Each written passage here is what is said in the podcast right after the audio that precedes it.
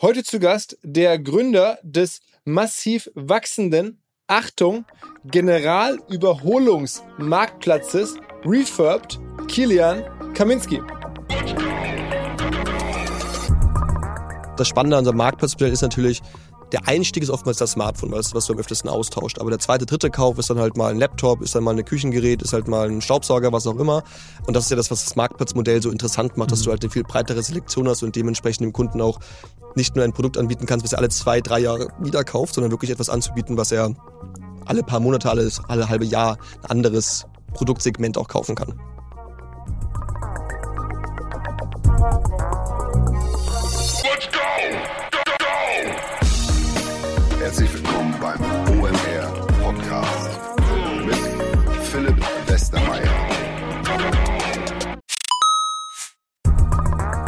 Weil die Kolleginnen und Kollegen von Instaffo, also der Jobplattform für den Tech- und Sales-Bereich, von der ich hier schon häufiger berichtet habe, mittlerweile bei uns doch groß engagiert sind hier im Podcast. Ihr hört immer wieder hoffentlich von Instaffo. Deswegen habe ich die Kollegen vor kurzem mal selber persönlich kennengelernt und war wirklich sehr angetan. Sie haben mir dazu erzählt, es gibt eine neue Finanzierungsrunde in die Firma. 10 Millionen werden da investiert. Das ganze Thema wird also immer relevanter. Daher nochmal hier mit Nachdruck der Hinweis. Wer Menschen sucht im Bereich Tech und Sales, denkt an Instaffo. Die haben da scheinbar wirklich eine neue magische Soße gefunden, wo sie über ihre Plattform ein automatisiertes Matchmaking zwischen Arbeitnehmer und Arbeitgeber ermöglichen und das ist im direkten Marktvergleich dreimal effektiver, was die Quote von Bewerbung zu Einstellung angeht. Hilft natürlich auch, dass sie bereits über 100.000 passende Talentprofile auf der Plattform haben und dass man sehr, sehr schnell ins Gespräch kommt. Innerhalb von 48 Stunden bewerben sich die ersten Talente bei den Arbeitgebern oder man kann sogar als Arbeitgeber einer vorselektierten Gruppe an Talenten aktiv eine Nachricht schicken oder sie zum Chatten einladen, um sich noch schneller kennenzulernen und zu prüfen, könnte das passen. Also nicht nur ich und die Geldgeber offensichtlich glauben an Instaffo, sondern auch mittlerweile über 1800 Firmen, darunter O2,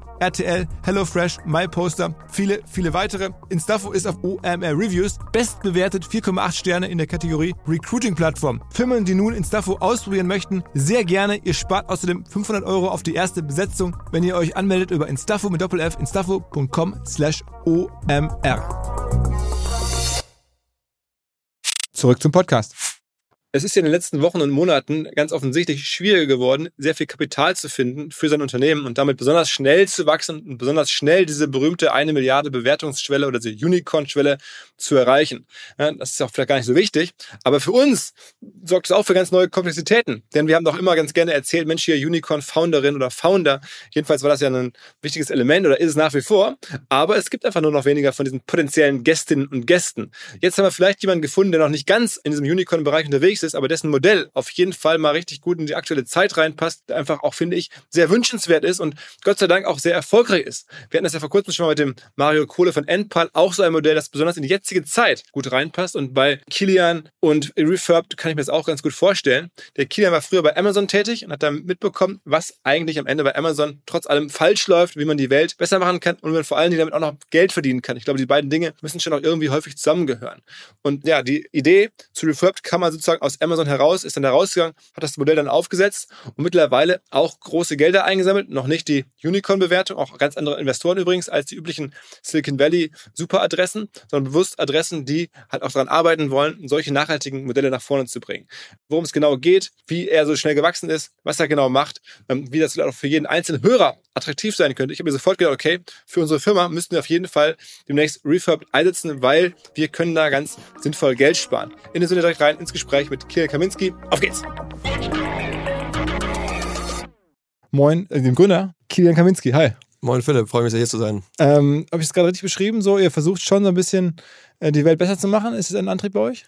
Ja, also unsere Mission als, als Gründer, aber auch als ganze Firma ist es halt wirklich, die Welt nachhaltiger zu machen und eigentlich den ganzen Konsum nachhaltiger zu machen. Und das machen wir zum Starten vor allem mit Elektronikprodukten, haben aber auch vor kurzem äh, Refurbed Fashion, also sogar eine nachhaltige Modeschiene gelauncht. Und der Antrieb war eher wirklich wir versuchen die Welt besser zu machen? Oder war der Antrieb, wir sehen hier eine Business Opportunity, eine, eine Chance auch, sagen wir mal, reich zu werden? Ich glaube, es ist eher gesagt ein bisschen Mix gewesen. Also wir wollten keine NGO gründen, sondern wir wollten ein, schaffen, ein Unternehmen zu schaffen, was Nachhaltigkeit und Wirtschaftlichkeit in Einklang bringen kann. Und ähm, mein Background war von Amazon, mein Mitgründer war bei McKinsey. Das heißt, wir kamen auch sehr aus der, aus der Wirtschafts, äh, aus dem Wirtschaftsgedanken. Keine, keine NGOs, diese beiden Firmen. Ne? Nicht, nicht wirklich die Paradebeispiele dafür auf jeden Fall, glaube ich. Ähm, aber dadurch hatten wir die wirtschaftlichen Gedanken gehabt, wollten aber mit unserer Zeit und Energie etwas Sinnvolles stiften, dass wir unseren Beitrag für eine bessere Welt leisten. Und das war dann eigentlich so die Ursprungsidee, Refurb zu gründen. Und du bist direkt von der Uni zu Amazon? Genau, ich bin direkt nach der Uni, habe ich bei Amazon angefangen, habe dort im Marktplatzteam die größten Elektronikhändler in Europa ongeboardet und dann dort selbst das Refurbish-Programm für Europa für Amazon gelauncht. Das war so mein erster Kontaktpunkt mit den Produkten. Die Firma heißt ja auch Refurbed. Ähm, ich habe das gerade mal so ein bisschen frei übersetzt, General überholt. Ist das, die, das ist so der Name, ne? Also General überholt. Ja, es ist kein sehr sexy Wort, General überholt, aber theoretisch gesehen der deutsche Begriff von Refurbished ist General überholt. Ähm, unsere Idee ist natürlich, dass sich eigentlich irgendwie der Begriff, Begriff Begriff Refurbed äh, definiert als, als Markenname. Das ist ja so das Königsdisziplin einer Marke und daran arbeiten wir auch sehr stark. Aber schreibt doch mal diese, diese neue Kategorie, weil wenn man sich dann noch nicht tiefer mit beschäftigt hat, dann finde ich, checkt man es gar nicht so genau. Also ihr verkauft jetzt nicht gebraucht einfach weiter ähm, oder seid jetzt kein Ankauf und Verkauf, sondern es ist dann wirklich, ihr versucht eine neue Kategorie, wo ähm, ja, Elektronik oder andere Produkte wirklich wieder auch instand gesetzt werden, fit gemacht werden, zertifiziert werden, dass sie geil sind, dass sie fit sind, dass man sie kaufen kann, fast wie neu eigentlich, nur dass sie halt nicht neu sind und schon benutzt wurden. Genau, du triffst genau, ehrlich gesagt, den Nagel auf den Kopf. Das ist ein riesengroßes Problem, dass die meisten Leute kennen halt nur Gebrauchtware und Neuware. Und diese neue Zustandskategorie, die dazwischen liegt, dieses Refurbished, das kennen halt die wenigsten. Weil es hat nichts mit einem Gebrauchgerät zu tun. Ein Gebrauchgerät wäre jetzt, ich gebe dir mein Handy, habe das irgendwie auf, auf äh, Settings zurückgestellt, auf Werkstattanstellungen zurückgestellt und gib's dir. Das ist ein Gebrauchtverkauf. Äh, Reparatur heißt auch vielleicht, ich gehe einmal ganz kurz und tausche irgendwie das, das Mikrofon aus. Äh, hat auch nichts mit dem zu tun, was wir machen. Sondern Refurbishment bedeutet wirklich, dass es in bis zu 40 Schritten wieder aufbereitet wird. Das heißt, es wird Software wird zurückgesetzt, es wird eine zertifizierte Datenlöschung statt und dann wird jede einzelne Komponente, die nicht mehr funktioniert, ausgetauscht, dass am Ende des Prozesses es wirklich wieder wie neu aussieht und wie neu funktioniert. Und das macht halt einen viel größeren Aufwand, ist deshalb aber auch viel näher als ein, ein Neuprodukt, als ein Gebrauchtprodukt. Und deshalb sagen wir auch immer, die Produkte sind eigentlich eher wie neu, nur besser, weil sie halt wie neu sind, aber nachhaltiger. Mhm. Ähm, um wie viel, um wie viel sind sie so im Schnitt günstiger? Also wenn jetzt hier jemand zuhört, der dann sagt, okay, kaufe ich demnächst auch, was spart man da jetzt bei einem, weiß ich nicht, iPhone oder sowas? Äh, bei uns sparst du bis zu 40 Prozent. Es kommt immer sehr auf die Generation an. Also die attraktivsten Angebote bei uns sind meistens so zwei, drei Modelle nach dem aktuellen neuesten Produkt. Das heißt, wenn wir jetzt gerade äh, das iPhone 14 vor kurzem gelauncht wurde, wirst du jetzt bei uns so am besten Angebot wahrscheinlich zum iPhone 11 finden, was so der aktuelle Topseller sein wird. Okay. Ähm, und dann ist da eine Garantie drauf oder nicht? Ja, mindestens ein Jahr Garantie gibt es bei uns. Äh, wir haben aber auch einige Partner von uns, die machen auch zwei Jahre Garantie. Wir sind ja ein Online-Marktplatz. Wollte ich sagen, das ist der nächste Punkt. Also ihr seid jetzt, ihr macht es nicht selber. Also das war auch für mich auch überraschend in der Vorbereitung, dass ihr jetzt nicht irgendwie da Handwerker habt, die das irgendwie alles machen oder Techniker, sondern ähm, ihr gebt einfach nur weiter. Am Ende seid ihr, seid ihr so ein bisschen wie Flixbus, ihr seid eine Plattform. Genau, wir haben ein klassisches Marktplatz-Plattform-Business, haben wir auch bewusst gewählt. Es gibt äh, super coole Firmen, die sich also damit fahren die Busse. Es gibt also Firmen, die die Busse fahren und ihr seid da und macht das durchreichen. Genau, wir machen die, äh, die, die Koordination der Busse äh, und wir machen in dem Fall die Koordination der, der Refurbished-Partner, die wir aber auswählen. Das heißt, bei uns kannst du nicht einfach als Reparaturshop, der irgendwie am Hauptbahnhof ist, weil die dürfen nicht mit uns zusammenarbeiten, sondern wir reden wirklich von professionellen Refurbishern, die tausende Geräte in der Woche aufbereiten, oftmals sehr spezialisiert, also zum Beispiel die machen nur Apple iPhones oder die machen nur Dell Laptops. Und wir aggregieren dann diese gesamten Partner in der jeweiligen Spezialisierung, also die Apple Handy Refurbisher, der Dell Laptop Refurbisher ähm, und die bringen wir alle gemeinsam auf die Plattform. Wir haben vor kurzem zum Beispiel auch eine eigene Kooperation jetzt mit AEG gemacht für Staubsauger. Kannst also bei uns auch schon einen Refurbished Staubsauger von AEG Refurbished kaufen. Ah, okay. Ähm, und wie viele Produkte gehen da aktuell drüber bei euch? Also wir haben, Im Monat, sagen wir mal? Genau, wir haben insgesamt 18.000 Produkte auf der Plattform, also eine wirklich breite Auswahl von den Modellen her äh, und verkaufen mittlerweile knapp über 100.000 Produkte im Monat macht dann einen Jahresumsatz dieses Jahr von 100 Millionen? Na, schon noch deutlich mehr. Sag mal. Als Außenumsatz. Mittelstell, mittel, also mittlere dreistellige Millionensumme. Also, also ist es ein GMV oder? Ja, genau, GMV. Ist dann 500? Ja, ungefähr in der Richtung wird es wahrscheinlich dieses Jahr laufen, ja. Also eine halbe Milliarde. Ja. Das ist ja schon echt ein Wort.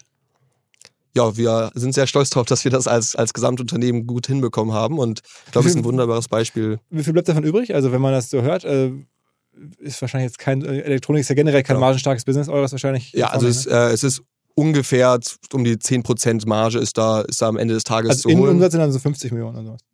So in der Richtung sind wir, ja, genau. Also wir, wir, teilen die, die Zahlen nicht ganz genau mit, aber so ungefähr als Richtwert kannst du dich in, dem, in der Richtung orientieren, ja. Und wie viele Menschen machen das? Also wie viele bei uns in der Firma ja, sind? Ja.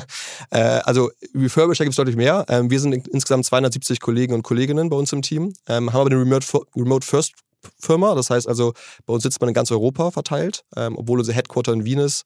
Ähm, aber circa 100 Kollegen und Kolleginnen sitzen halt in anderen Märkten, weil wir auch in 13 europäischen Märkten aktiv sind. Okay, okay. Ähm, also, klingt jetzt erstmal schon nach einem echt soliden Business, äh, wie 50 Millionen Innenumsatz und dann gehen Gehälter ab und wahrscheinlich Marketing. Ich meine, du müsst erstmal das, diese Idee bekannt machen. Genau, also meine, kennst du dich am besten mit aus, äh, mit Marketing? Ah, okay. äh, ja, genau. Also bei uns ist Marketing unser, unser, unser größter, unsere größten Kosten, ähm, weil es natürlich nicht nur darum geht, das Produkt zu verkaufen, ähm, was Relevanz hat, aber es geht für uns auch sehr stark darum, eine Marke aufzubauen, was ich ja auch vorhin kurz gesagt habe, mit dass Refurb der Markenname eigentlich für die Kategorie werden soll, also das, das Tempo der Branche quasi. Und ähm, da ist es für uns natürlich nicht nur wichtig, Performance-Marketing zu betreiben, sondern auch wirklich Branding betreiben, Brand-Marketing zu betreiben. Das heißt, äh, wir haben auch vor kurzem TV-Werbung gemacht, machen wir jetzt auch wieder mit der Pro7-Gruppe. Das heißt, in den nächsten Wochen wirst du vielleicht auch mal, falls du noch Fernsehen guckst, äh, und zu, klar, ja. da, mal, ähm, da mal was von uns sehen. Okay. Ähm, lass uns einmal verstehen. Das heißt, ihr seht die Geräte eigentlich nie. Irgendwie, ich möchte jetzt, ich komme jetzt auf der Webseite und sage, okay, das iPhone hole ich mir jetzt hier bei euch. Ähm, dann wird das von irgendwem äh, zugeschickt den, ich, den ihr nicht kennt, also den ihr kennt, aber den, ihr, ihr, habt also nie ein Gerät in der Hand. Und wenn ich irgendwie ein iPhone abgeben möchte, ähm, dann schicke ich es auch direkt an einen, äh, den ich über eure Plattform kennenlerne, den ihr aber auch nicht kennt. Also so Hardware oder ein Lager habt ihr zum Beispiel gar nicht. Genau, also wir haben, es ist ein sehr Asset-Light-Geschäft, wir haben also kein eigenes ja. Lager, um irgendwie Ware zu haben. Ich glaube, was ganz wichtig ist zu verstehen, ähm, wir sehen zwar nicht die, die Ware tagtäglich, weil wir nicht äh, in, den, in den Legern unserer Partner quasi Leute sitzen haben, aber die Verifikation unserer Partner ist ein großes Anliegen für uns. Das heißt also, wir lassen nicht jeden über uns verkaufen, sondern jeder unserer Partner muss sich bei uns bewerben, läuft durch einen Verifikationsprozess, wo wir testen, wo kommt die Ware her, ist es ist es echte Ware und keine Grauware? Ähm, was sind die Qualitätsstandards, die Sie in der Überprüfung verwenden? Welche Softwares nutzen Sie?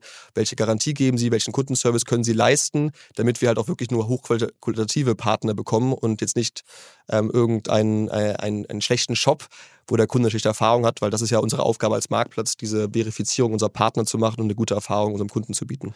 Und du hast ähm, in deinem Job vorher bei Amazon gesehen, dass Amazon das ja auch macht. Also man kann auch da ja Refurbed kaufen, aber die machen das so lieblos und so wenig äh, äh, ja, im Vordergrund, dass man das erstmal da gar nicht findet und die wenigsten wissen das überhaupt und dann dachte du, okay, das kann doch nicht wahr sein. Dann gehe ich jetzt selber in die Nische rein und mache was Eigenes dafür. Ja, also erstmal finde ich super, dass du direkt gesagt Amazon macht auch Refurbed. Also das hat schon geklappt mit dem Brandnamen, das ja, heißt der Kategoriename ja, ist super. Ja. Ähm, genau, also ich habe es bei Amazon aufgebaut äh, für Europa und habe aber relativ schnell gemerkt, Amazon möchte es eigentlich gar nicht groß machen, weil Amazon verdient mehr Geld mit Neuware als mit Refurbished Ware. Der Fokus auch für Amazon liegt einfach auf der Neuware in der ganzen Produktpräsentation ähm, und wie man alles halt aufgesetzt hat. Das heißt, eigentlich war die Idee von Amazon, dass die Kunden, die proaktiv danach suchen, also es eingeben, dass sie es finden können, damit sie nicht extern irgendwo anders einkaufen. Aber man möchte jetzt keinem Kunden, der bereit ist, das sagen wir mal, iPhone 13 neu zu kaufen, dass man dem die Info gibt, hey, kaufst doch lieber refurbished, weil du tust was Gutes oder du sparst Geld, ähm, aus Grund des wirtschaftlichen Gedankens.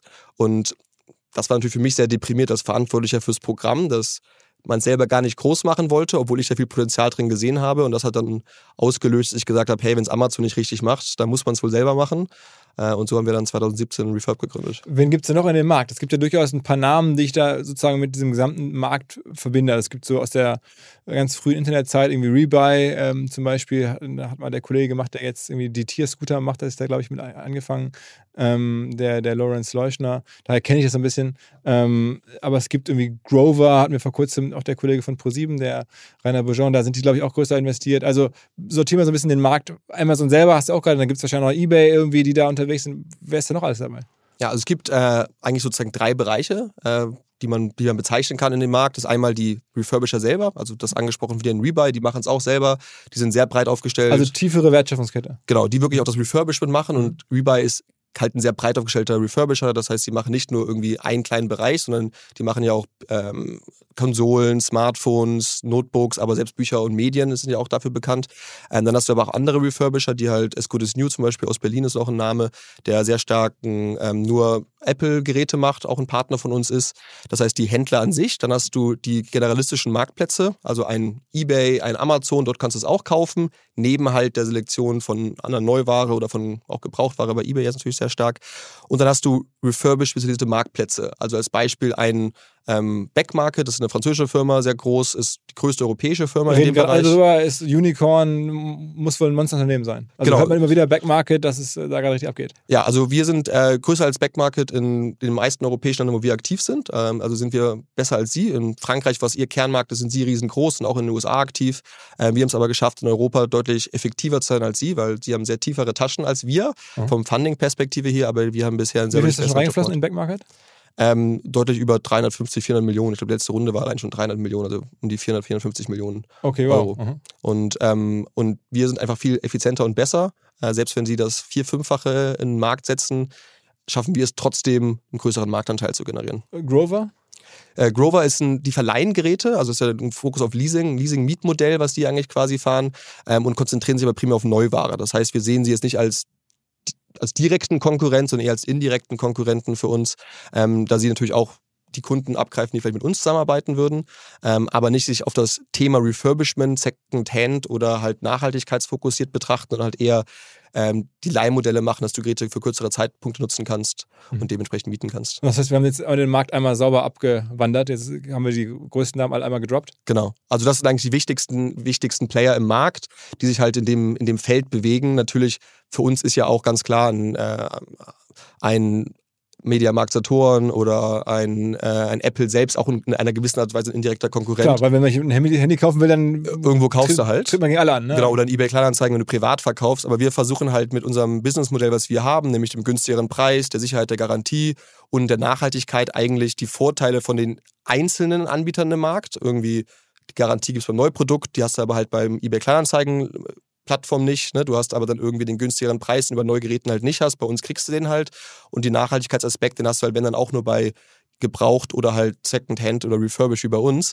Und diese ganzen ähm, Vorteile versuchen wir zu kombinieren, damit es eigentlich für den Kunden die beste Value Proposition ist. Ist das irgendwie das, was man so als Circular Economy beschreibt, also diese Kreislaufwirtschaft? Würdet ihr sagen, dass das irgendwie das ist, was ihr macht? Ja, absolut. Also wir sind, glaube ich, äh, theoretisch ein Paradebeispiel für Kreislaufwirtschaft, weil wir zum einen den Kunden anbieten, dass sie Produkte kaufen können, die schon produziert wurden. Das heißt, die im Kreislauf bleiben. Wir verlängern die Lebenszyklen der Produkte. Ähm, aber gleichzeitig ermöglichen wir es auch dir als Privatperson oder auch Unternehmen, dass sie ihre Altgeräte wieder über uns in den Kreislauf bringen können. Weil eines der großen Probleme ist, allein in Deutschland sind über 200 Millionen Smartphones in den Schubladen der Leute, haben sehr viele wertvolle, wertvolle Ressourcen und Rohstoffe in den Geräten. Und wir versuchen halt auch, diesen Kreis zu schließen und nicht nur den Ankauf zu ermöglichen, sondern auch den Verkauf zu ermöglichen und dann wirklich zirkular zu sein als Firma. Ist nicht bei, sagen wir mal, Elektronikprodukten oder bei Handys das, das Hauptproblem gar nicht so sehr die Hardware. Ähm, die ist ja echt immer noch ganz gut in Schuss und kann man auch lange nutzen. Und dann macht man halt einen neuen Akku rein und sowas, dann geht es auch wieder. Also stelle ich mir so vor, dass das Hauptthema bei so einem Refurbisher ist dann wahrscheinlich einen Akku auswechseln oder irgendwie eine, weiß nicht, Screen oder so. Aber die Software ist ja dann irgendwann nicht mehr gut genug und dann äh, hat man das Problem, dass man irgendwie äh, als, als Käufer so eines neuen oder refurbished ähm, Handys dann einfach nicht mehr mitspielen kann, weil einfach alle Apps irgendwie nicht mehr funktionieren äh, aufgrund der Softwareeinschränkungen. Ja, also gebe ich dir recht. Ich meine, ich weiß nicht, ob du auch mal Gerät selbst versucht hast zu reparieren. Ist deutlich komplizierter, als man denkt. Äh, habe ich nicht probiert, ne? ja.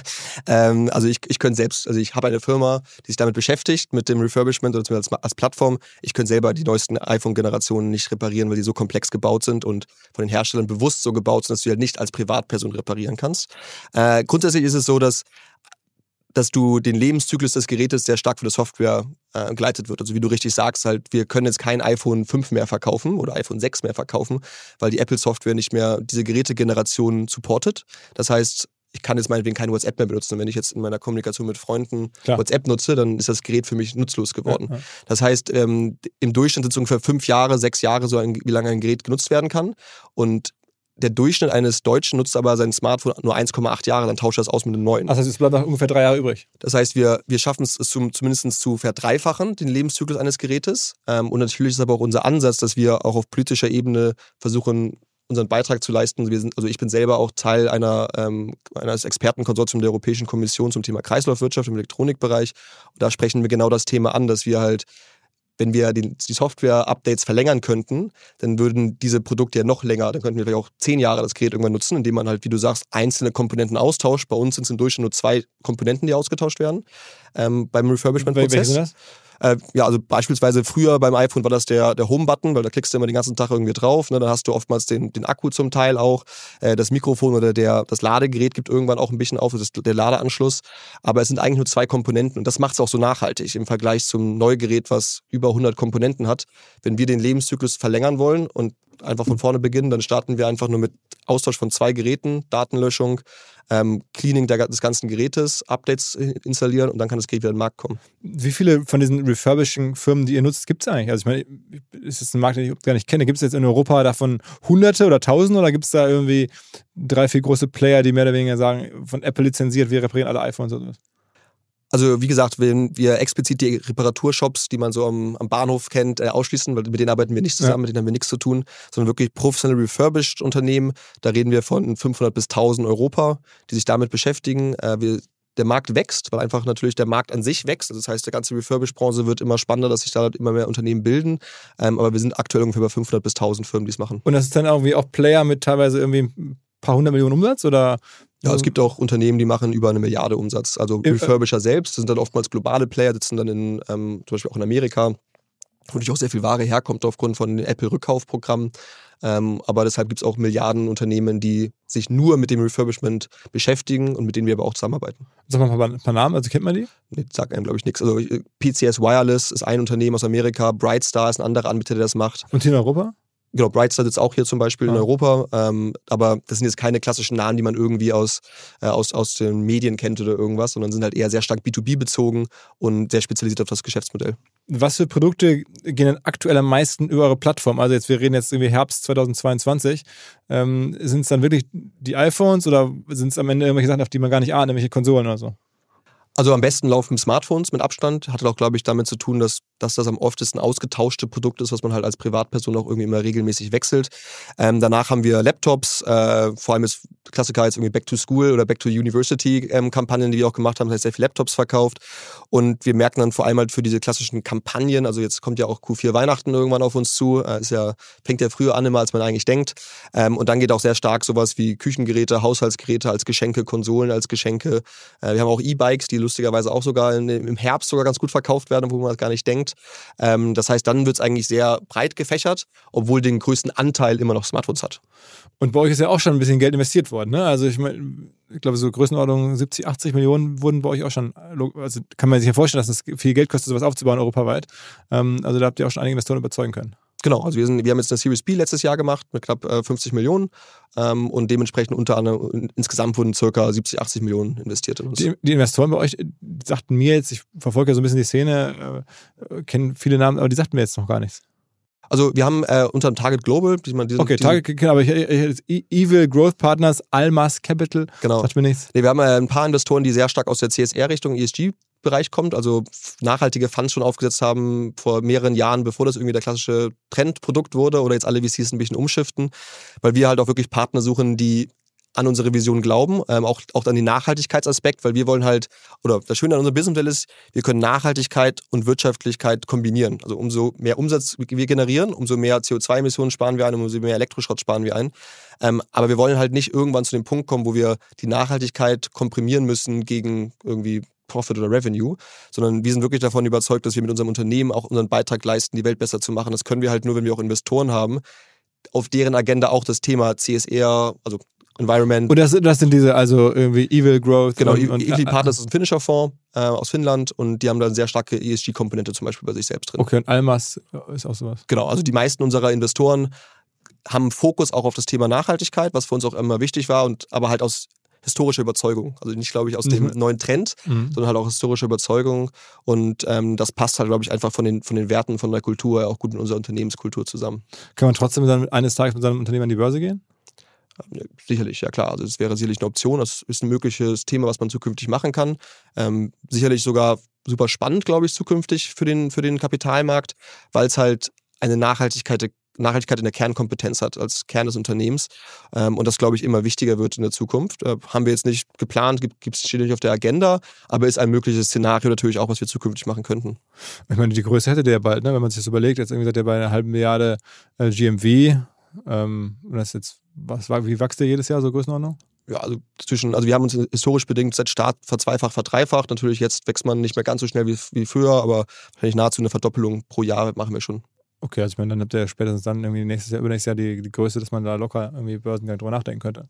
Ja, also man denkt, glaube ich, immer ganz viele Dinge nach. Äh, ist sicherlich eine Option, äh, aber ist jetzt für uns kein, kein Fokusthema, weil natürlich man auch in gewisse Unabhängigkeiten zum Teil halt sich damit mehr einschränkt. Und ich glaube, wir können auch sehr, sehr viel machen.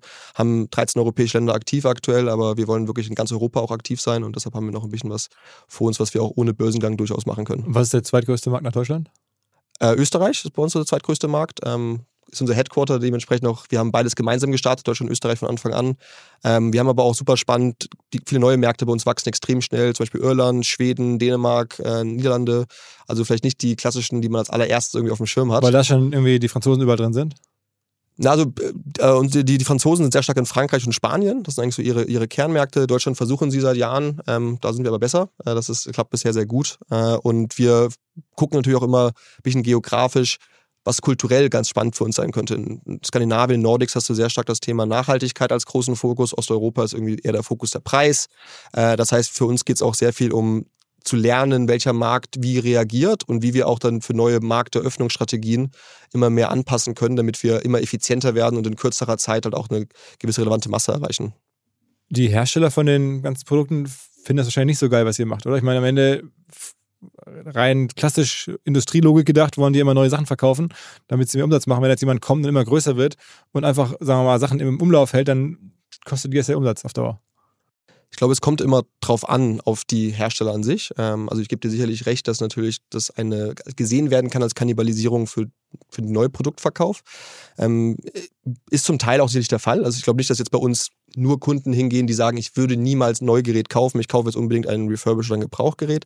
Aber wir haben schon sehr viele Kunden, die sich proaktiv dafür entscheiden, ein Refurbished-Gerät zu kaufen und wenn es halt von der Marke nicht angeboten wird, nicht, nicht, nicht existiert, dann hat die Marke halt einen Nachteil. Und wir haben jetzt, ich hatte es gerade eben angesprochen, zum Beispiel mit AEG haben wir jetzt gerade vor, ich glaube, ein paar Tagen haben wir einen, einen Launch gemacht, dass wir mit denen direkt eine Kooperation haben, dass wir AEG-Staubsauger von AEG selbst refurbished über uns verkaufen. Und die sehen es eher als Potenzial, weil sie nicht diese ihre eigenen Refurbished-Geräte auf Konkurrenzplattformen neben Neuware stellen müssen, wie auf der eigenen Website oder auf Amazon oder auf anderen Kanälen, sondern bei uns gibt es ja nur Refurbished-Produkte. Das heißt, wer bei uns ist und bei uns sich entscheidet zu kaufen, kann gar kein Neugerät kaufen. Das heißt, die Konkurrenz zum eigenen Neuprodukt ist gar nicht so präsent wie auf Kanälen, wo du halt beides parallel nebeneinander stehen hast. Okay. Mal wieder ein Hinweis nach längerer Zeit auf Molly. Wer uns länger nicht gehört hat, Molly ist keine Person, sondern ein extrem erfolgreiches Fintech aus den Niederlanden. Mittlerweile eines der erfolgreichsten Fintechs überhaupt in Europa. Vor 20 Jahren gegründet, hilft es insbesondere E-Commerce-Anbietern, Shops, Marken dabei, ihre Zahlungen zu vereinfachen. Also wenn wir alle dort jeweils bezahlen müssen, egal ob bei Koro, Drycorn, Sushi Bikes, Reishunger, Molly ist Teil des Prozesses. Die machen die Zahlungsabwicklung, die erhöhen darüber auch die Conversion Rates, weil sie das so gut machen. Die vergeben übrigens auch sehr unbürokratisch Finanzierungslösungen an Händler. Also wer noch Kredite braucht im Handel, Molly kann auch dabei helfen, bis zu 250.000 Euro. Flexible Rückzahlung je nach Umsatz eures Shops. Also, ihr wollt eine passende Zahlungslösung für euren Shop. Ihr wollt vor allen Dingen auch mehr Conversions im Shop als aktuell und ihr benötigt vielleicht auch noch einen Kredit. Dann könnte Molly die richtige Adresse sein. Es gibt mehr Informationen im Netz unter www.molly, M-O-L-L-I-E, molly.com slash OMR. Wer noch mehr wissen möchte, natürlich ist Molly auch gelistet bei OMR Reviews, unserem hauseigenen Software-Bewertungsportal und ist dort einer der besten bewertesten Anbieter in der Kategorie Zahlungsdienstleister. Zurück zum Podcast. Also wenn jetzt noch das Jahr noch 21 wäre, dann werdet ihr wahrscheinlich schon, werdet ihr schon Unicorn. Aber äh, im Jahr 2020 wahrscheinlich noch nicht so richtig in Aussicht. Ja, ich meine, die Wirtschaftslage hat sich, glaube ich, oder allgemein Marktsituation für alle geändert. Ähm, ich glaube, das, das Gute bei uns, auch im Vergleich zu ein paar Konkurrenten bei uns im Markt, wir haben ehrlich gesagt immer ein noch realistisches Wachstum gehabt, äh, also auch von der, von der Aufstockung vom, vom Team. Meine, wir sind jetzt 270 Kollegen und Kolleginnen, was, glaube ich, äh, schon eh ziemlich cool großes Team ist, aber wir haben es halt nie übertrieben und dass wir irgendwie gesagt haben, wir verfünffachen uns jedes Jahr und äh, haben jetzt irgendwie schon 800 Leute und müssten jetzt schön äh, äh, das irgendwie uns überlegen, wie wir damit umgehen können. Und das ist halt unser großer Vorteil, weshalb wir glaube ich, jetzt keine großen Downrounds oder irgendwas befürchten müssen, weil wir immer sehr realistischerweise schon auch überlegt haben, wie was im Markt Sinn macht. Ähm, und das ist, glaube ich, unser Glück, weil ich glaube, es kann es nochmal im Winter ziemlich unangenehm werden für Unternehmen, die sich nicht gut aufgestellt haben. Und da sind wir ganz froh, dass wir es nicht. Ihr habt ja generell, wenn man so drüber nachdenkt, oder müsstet ihr zumindest, müsste man jetzt mal sagen, sehr viel Rückenwind. Also die ganzen Lieferkettenproblematiken, die jetzt ähm, sozusagen Neuwaren, äh, Verkäufer haben oder Hersteller, die habt ihr nicht. Ähm, zumindest erstmal nicht.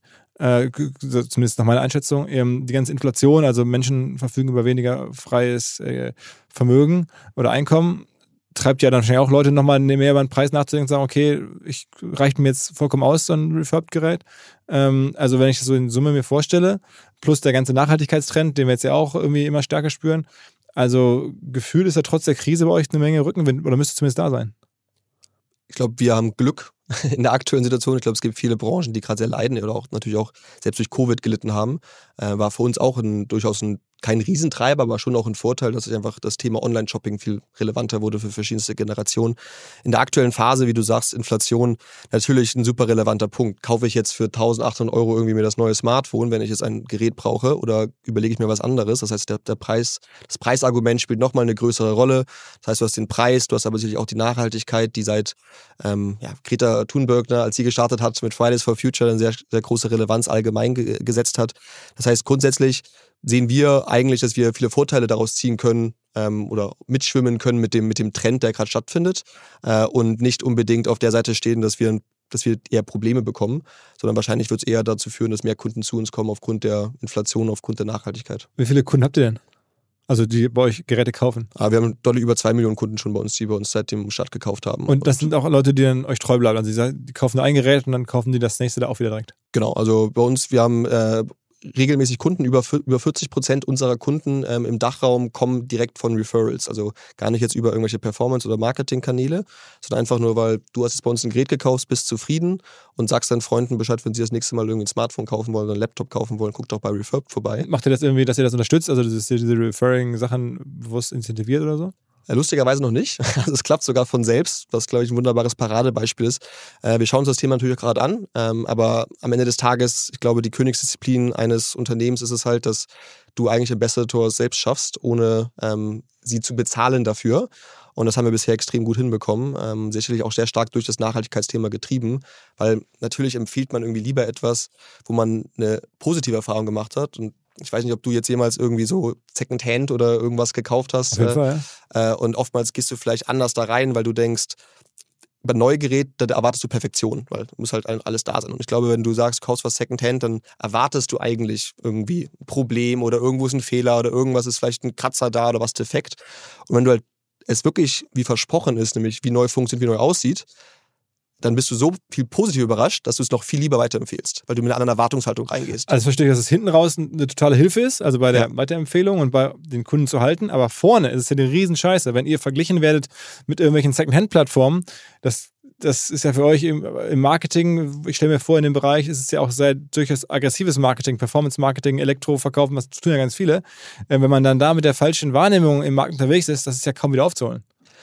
Ja, ich glaube, also wenn man rückblickend betrachtet, ne, vor, wann war es, in 10, 15, 20 Jahren war der Gebraucht, das Gebrauchtauto war irgendwie was shady und wer will denn ein Gebrauchtauto kaufen? Wenn wir heutzutage darüber reden, da fragen sich die meisten Leute ja, warum soll man neu kaufen, wenn man, äh, ist ja rausgeschmissenes Geld in Anführungsstrichen. Ich glaube, ich glaube, es gibt auch eine Definition, die sich die, die Sichtweise halt ändert auf solche Themen. Ähm, ich glaube, für uns war es von Anfang an wichtig, halt das Thema Qualität und, also Qualität hervorzuheben, auch wenn du unsere Website anguckst. Wir haben halt nicht dieses eBay Kleinanzeigen-Format so irgendwie Ramsch-Plattform, sondern es ist schon sehr, sehr hochwertig, sehr klar und deutlich dargestellte Produkte. Der Kommunikation ist sehr deutlich, wie hoch die Qualität ist, dass einfach eine Vertrauensebene geschaffen wird, die wir halt dann über das Referral-Thema nochmal ausbauen Aber die müsst ihr ja kommunizieren. Ich meine, das ist ja das, was ich gerade meine. Ich verstehe schon, dass ihr das macht und dass es auch super ist, aber das kommuniziert zu kriegen, dass es halt überhaupt so eine Kategorie gibt. Das ist ja häufig auch, wenn man so über, über Geschäfte nachdenkt, äh, macht man jetzt, löst man einen bestehenden Player ab. Das ist meistens fast einfacher, als eine komplett neue Kategorie erstmal zu etablieren. Und ihr müsst ja eigentlich eine komplett neue Kategorie etablieren und nicht irgendwie innerhalb einer Kategorie jemand anderen ablösen du hast ja selbst Rebuy erwähnt zum Beispiel. Ne? Rebuy existiert seit, ich glaube, 18 Jahren, das ist mittlerweile 19 Jahren. Das heißt, Refurbishment existiert seit 19 Jahren. Es hat halt nur irgendwie nie diese Nische äh, oder größere Nische quasi äh, ist es entronnen, sondern mittlerweile ähm, die meisten Leute kannten es nicht. Das heißt, wie du richtig sagst, für uns ging es am Anfang vor allem sehr stark darum, dass wir eigentlich den Kunden erstmal erklären müssen, was sind wir? Ja, genau, das meine ich. Und danach können wir erst sagen, Kategorie jetzt, jetzt kaufst. Ja, ja. Genau, das ist auch unsere, unser, einer der großen Kostentreiber, weshalb wir sehr viel Marketing, also im, im Bildungsbereich, also dass wir den Leuten erklären, was wir was wir Und wo macht ihr das? Wie macht ihr das denn? Ja, das machen wir tatsächlich ähm, sehr viel über YouTube zum Beispiel, Informationsvideos, äh, Posts, die wir machen. Wir arbeiten natürlich auch unter anderem Medienarbeit. Wir sind viel auf Konferenzen auch aktiv. Äh, Influencer? Äh, in Influencern arbeiten wir zusammen, einfach halt, um wirklich dann an den Kunden heranzukommen, um die erste Erklärung zu machen um, um ihm danach das Produkt zu verkaufen. Also unsere, wir haben nicht den klassischen Produktlebenszyklus, würde ich sagen, wo du eine Werbung machst, äh, machst, machst Werbung für einen Schokoriegel und dann gehst du jetzt nach dem Supermarkt und kaufst den Schokoriegel, weil wenn du kein Smartphone brauchst, dann ist die Werbung für ein Smartphone zwar nett, aber dann kaufst du nicht dein zweites Smartphone, wenn dann ein anderes geht. Und deshalb haben wir meistens so eine, je nachdem, also bei Fernsehwerbung sehen wir das zum Beispiel, dass ehrlich gesagt nach drei bis sechs Monaten die meisten Leute bei uns Geräte kaufen, weil sie dann die Marke kennen und beim nächsten Zeitpunkt, wo sie ein Elektronikgerät brauchen, an uns denken und dann das Gerät kaufen. Aber es ist ja trotzdem in einem Markt, wo man eigentlich kaum große Margen hat, um jetzt lange einen Kunden zu erziehen oder als irgendwie eine sexy Marke aufzubauen. Ihr seid jetzt nicht Nike oder Adidas, die halt riesen Margen haben und entsprechend von dem Marketing auch richtig viel zaubern können, sondern ihr müsst ja irgendwo auch Durchsatz haben in einem total kompetitiven Markt als, als Händler gewissermaßen. Ähm, das heißt, schafft es dann trotzdem sehr schnell sozusagen mit den Neukunden sofort profitabel zu sein? Also bei uns ist der erste Kauf immer profitabel. Also Obwohl man den ersten Kauf auch noch erklären muss. Ja, also wir, wir, haben wirklich eine extrem effiziente Marketingmaschinerie gebaut, ein sehr gutes Team, äh, arbeiten da sehr stark mit, mit, mit zielgerichtetem Marketing. Und wie gesagt, wenn 40, 50 Prozent deiner Kunden über Referrals kommen, hast du natürlich eine ganz andere Marge auf diesen Kunden gegenüber den Kunden, die du halt jetzt meinetwegen teuer, teuer über Google oder sowas einkaufst. Das heißt, Google ist schon euer Hauptkanal. Ja ja, also Performance Marketing ist insbesondere Google äh, sehr stark, ähm, Social Media Marketing natürlich Facebook, Instagram und die ganzen Kanäle hast du auch sehr stark. TV oder? Ähm, TV machen wir halt ähm, immer vereinzelt mal, aber äh, der größte Treiber ist sicherlich ein Google und ein Social Media Marketing und das steht dann halt im Gegensatz zu unserem Referrals, die halt von organisch kommen oder halt über Referrals kommen und dadurch ist der Durchschnitt des, der Akquisekosten so, dass wir mit dem ersten Verkauf profitabel sind. Aber sagen wir bei den Performance-Marketing-Kanälen, da stelle ich mir zumindest vor, da kosten die Klicks oder die Keywords mittlerweile echt schon wahrscheinlich ein paar Euro äh, auf so Keywords wie, weiß ich nicht, das neue Smartphone kaufen oder Smartphone kaufen oder sowas. Da ist ja Wahnsinnswettbewerb drauf. Absolut. Also vor allem natürlich, wenn du jetzt sagst, irgendwie iPhone, Apple iPhone neu kaufen, ist es ein, ist es ein sehr teure, teures Keyword. Ähm, aber Wie natürlich, geht ihr darauf? Ist das für euch ein Keyword? Haben wir am Anfang vor allem gemacht, natürlich, weil am Anfang, wie, wie ja erwähnt, kannte ja keiner Refurbishment. Ja, das heißt, wir mussten ja irgendwie eigentlich die Kunden abgreifen, die eigentlich neu oder gebraucht kaufen ja. wollten und die irgendwie in diese neue Kategorie leisten. Äh, mittlerweile gibt es wirklich viele Kunden, die sich proaktiv nach nachhaltiges Smartphone, nicht? Und dann hast du irgendwie da vielleicht auch noch, ein, es gibt ja auch das Fairphone oder das Shiftphone als nachhaltige Smartphones, als Neuprodukte, modulare Systeme, ähm, die aber jetzt auch nicht die riesen Marketing-Budgets haben. Das heißt, wir versuchen natürlich auch intelligent Keywords uns zu überlegen, auf die wir bieten können, um trotzdem gute Margen zu haben. Aber zum Teil gehen wir natürlich auch mit auf äh, also neue Produkte, ähm, um da auch Sichtbarkeit zu erhöhen. Aber am Ende des Tages haben wir halt ganz klassische Algorithmen hinter, hinter unserer Marketingmaschinerie liegen, die automatisiert unsere Budgets anpasst. Also es ist gar nicht unbedingt ein Mensch, der tagtäglich da alles anpasst, sondern wir haben eigentlich Automatismen gebaut, ähm, um nach optimiert und danach zu optimieren, wie wir halt unser Marketing einsetzen. Mit, mit bestehenden Softwareplattformen, die es dafür gibt, die man nutzen kann. Ja, wir haben das selber gebaut. Wir haben ein sehr großes Analytics-Team bei uns und also wir sind sehr zahlengetrieben und datengetrieben, ähm, um halt genau diese Optimierungen zu machen, weil wie du ja, oder wie wir ja vorhin darüber gesprochen haben, unser größter Konkurrent aus Frankreich hat äh, irgendwie das sechsfache Funding, was wir bekommen haben. Das heißt, wir müssen ja jeden Euro, den wir in Marketing einsetzen, viel effizienter und besser einsetzen, als die es machen. Aber ihr schlagt die vor allem im Bereich Marketing. Also wenn du sagst, ihr seid besser als die, dann bezieht sich das vor allem auf den Bereich Marketing. Ja, ich glaube, wir, wir haben, glaube ich, auch eine bessere Verbindung zu unseren Partnern. Da haben wir, ich meine, ich komme von Amazon, habe selber Partnermanagement gemacht. Ich kenne also, was auch nicht gut läuft in den Partnerzusammenarbeit mit den Partnern bei Amazon. Das heißt, das habe ich auch ein bisschen versucht zu optimieren. Ähm, und sicherlich auch andere Sachen, die wir gut machen, aber wahrscheinlich das größte, der größte Unterschied ist unser deutlich besseres Marketing und äh, Kundenansprache, weil es auch sehr viel natürlich mit Kultur zu tun hat. Jeder, jedes Land, jeder Kunde hat da eine andere Sichtweise, was ihm wichtiger ist von den Messages. Also ne, Nachhaltigkeit ist es der Preis, ist es die Garantie. Äh, und daher arbeiten wir auch obwohl wir in Wien unser Headquarter haben, aber mit lokalen Marketingleuten vor Ort, ähm, weil sie am besten den Markt kennen äh, oder besser als wir ihn kennen, logischerweise den Markt kennen. Und wo macht ihr dieses Erklärmarketing? Also, dass man versteht, was ihr da, also was das Neue an euch ist? Also, welche Plattform eignet sich dafür? Bei Google ja nicht. Ja, also YouTube ist, ist, immer, ist, ist dafür sehr hilfreich durchaus, um halt wirklich zu vermitteln, was es ist. Dann kannst du dir auch die YouTube-Videos auf verschiedenen Social Media Plattformen auch, auch, auch featuren, um im Endeffekt da äh, Sichtbarkeit zu bekommen. Influencer natürlich ist ein extremer äh, Multiplikatoreffekt, weil sie diese, wenn, je nachdem wie große Influencer das sind, ähm, sich die die Follower halt sehr dafür interessieren, was da passiert und, äh, und, was da genau erklärt wird. Das heißt, das hilft auch sehr viel. Äh, wir haben aber auch zum Teil halt auch Pressearbeit, die wir halt leisten, um halt auch in gewissen ja, äh, Zeitungen als auch irgendwie Radios. Podcasts. Podcasts zum Beispiel, heute jetzt hier, heute jetzt hier bei dir, ähm, den Leuten auch zu erklären, was wir genau, was wir genau betreiben. Ähm, ich spreche selbst auf vielen Konferenzen, äh, einfach auch, um die Wichtigkeit der Kreislaufwirtschaft hervorzuheben, aber ich glaube auch, dass wir also Kreislaufwirtschaft muss einfach mehr stattfinden, egal in welcher Industrie. Dass das bei uns natürlich auch einen Beitrag leistet, das ist, ist super gut, aber ich glaube einfach, dass dieser Mindset-Shift von der Gesellschaft einfach viel stärker stattfinden muss. Und da wollen wir halt auch mit unserem Businessmodell einen Beitrag leisten, weil das Problem, was wir eigentlich haben, ist ja, Nachhaltigkeit ist immer teurer. In fast allen Produkten, wenn du jetzt irgendwie drüber nachdenkst, über irgendein nachhaltiges Produkt, Fashion, Food, was auch immer es ist, ne, selbst Einzelprodukte zum Kaufen, kosten immer mehr Geld. Und wir sind eigentlich wirklich einer der wenigen Bereiche, wo du ein nachhaltigeres Produkt günstiger bekommst. Und damit sind wir für viele Leute so der Einstieg in die Nachhaltigkeit. Weil sie auf einmal halt damit anfangen können, obwohl sie auf ihr Geld achten müssen. Und wenn wir jetzt aktuell über die Inflation reden, äh, achtet man noch mehr darauf. Aber wir können halt jemandem trotzdem ein perfektes Smartphone geben, obwohl er damit Geld spart und damit noch was Gutes für die Umwelt tut.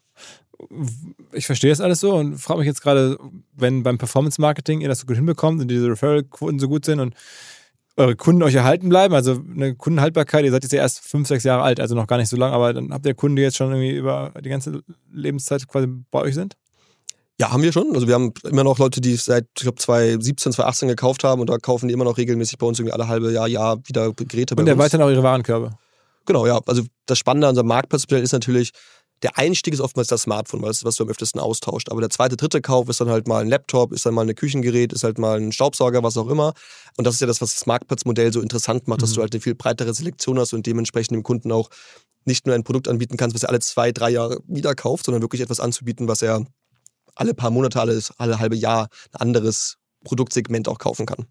Wo ist denn der Haken? Also ich meine, ich erkenne das jetzt so, klar, man muss da schon noch viel Evangelisierung betreiben, aber jetzt auch gerade mit dem, den Monaten oder Jahren, die uns da jetzt irgendwie entgegen oder wahrscheinlich jetzt kommen, wo es ein bisschen ähm, weniger viel Wachstum gibt in der Wirtschaft, ähm, ist das für euch eigentlich super. Ähm, äh, also ich suche ja immer so nach auch Leuten, die jetzt in den, in den, schwierigen Zeiten oder in diesen Zeiten, die wir jetzt gerade haben, Endpal war ja auch so ein Beispiel, vor kurzem mal hier ja. zu Gast, ähm, müsstet jetzt eigentlich den Rücken mit eures Lebens haben. Also du siehst gar keinen Haken, das ist ja auch schön zu hören. Ja, ich, ja klar, ich habe ja gerade schon erklärt. Also das, ja, es gibt schon eine Menge Haken, aber wie du es jetzt verkaufst und ich meine, so ganz in der Theorie erscheint es mir sehr super wünschenswert. Ähm, so die Megatrends hat man im Rücken, glaube ich. Ja, ich glaube, äh, jedes Businessmodell hat irgendwelche Gefahren. Das ist ja auch ganz Was normal. Ist die größte Gefahr? Ja, also, es gibt unrealistische Gefahren, wie sagen wir so, wenn morgen Amazon jetzt sagt, äh, wir machen nur noch Refurbish und verkaufen keine Neuware mehr, wäre schlecht für uns. Ne? Ja. Glaube ich nicht dran. Ich habe ja. selbst da gearbeitet, aber das wäre jetzt eine Gefahr. Ne? Ich meine, anders, wenn jetzt wir haben den Sprung irgendwann gehabt vom Handy zum Smartphone ne, mit dem ersten iPhone, was irgendwann gelauncht wurde, einfach die gesamte Kategorie geändert hat. Wenn jetzt so ein Innovationssprung kommen würde, dass auf einmal kamen wir alle jetzt irgendwie noch mit unseren Sonnen- oder Brillen rumlaufen, dass unsere Smartphones sind äh, zukünftig. Und jeder will das jetzt haben, wäre es auch schlecht für uns, weil dann müsste man ja erstmal umsteigen und dann müssten wir diese Geräte refurbischen. Das heißt, so ein riesen Innovationssprung wäre natürlich auch nicht, nicht optimal. Wenn wir die Rückblicken letzten Jahre betrachten, ist der Innovationssprung aber immer geringer. Also der, der Vorteil existiert halt nicht mehr wirklich. Das heißt, da gibt es einige Themen, die passieren könnten, ähm, die aber nicht passieren. Ähm, gut, wenn wir aufhören würden, jetzt allgemein zu konsumieren, weil wir sagen, äh, wir haben kein Geld mehr, um zu konsumieren, dann wäre es auch schlecht für uns. Aber ich glaube. Gut, das, ja, das, sind jetzt, das ist ja dann jeder. Also ich meine, genau. dann ist auch irgendwie Lebensmittel vorbei. Ja. Also, also grundsätzlich es gibt glaube ich, keine, keine Themen in der aktuellen Marktsituation, vor allem auch mit den, mit den Megatrends, die es gibt, halt ne, mit dem Thema Nachhaltigkeit, mit dem Rückgang des technischen Fortschritts, vor allem bei Elektronikgeräten, die uns wirklich extrem gegen uns spielen. Ehrlich gesagt, was das Spannende, glaube ich, ist, ist, wir reden von einem Markt, wie du angesprochen hast, es war ein Nischenmarkt, ne, da kommt irgendwie überall her. Der Markt wächst aber durch die Bekanntheit von Playern wie uns, wie aber auch, dass es ein Amazon macht, wie auch andere Anbieter das machen, wächst der Markt an sich, weil mehr Leute damit sich beschäftigen. Und wir haben jetzt gerade vor kurzem zum Beispiel angefangen, auch ein eigenes B2B-Offering zu machen. Also, dass wir halt auch sagen, hey, es gibt jetzt so viele Unternehmen, die sich mit dem Thema Nachhaltigkeit mehr beschäftigen, die müssen ESG-Reportings machen. Ähm, und da kann natürlich auch mal überlegen, kaufe ich nicht mein ganzes Equipment, was ich jetzt brauche für meine Mitarbeiter, zukünftig refurbished ein, statt neu, spare ich Geld, tu was Gutes für die Umwelt, kannst auch in mein Reporting reinmachen für äh, meine Aktienreporting, Stock-Reportings, dass wir auch da einen riesengroßen Markt sehen, den wir bisher fast gar nicht angefasst haben, weil wir nur an Endkonsumenten eigentlich unsere Produkte verkauft haben. Und das ist jetzt ein komplett neuer Bereich, den wir auch gerade betrachten und auch uns beschäftigen.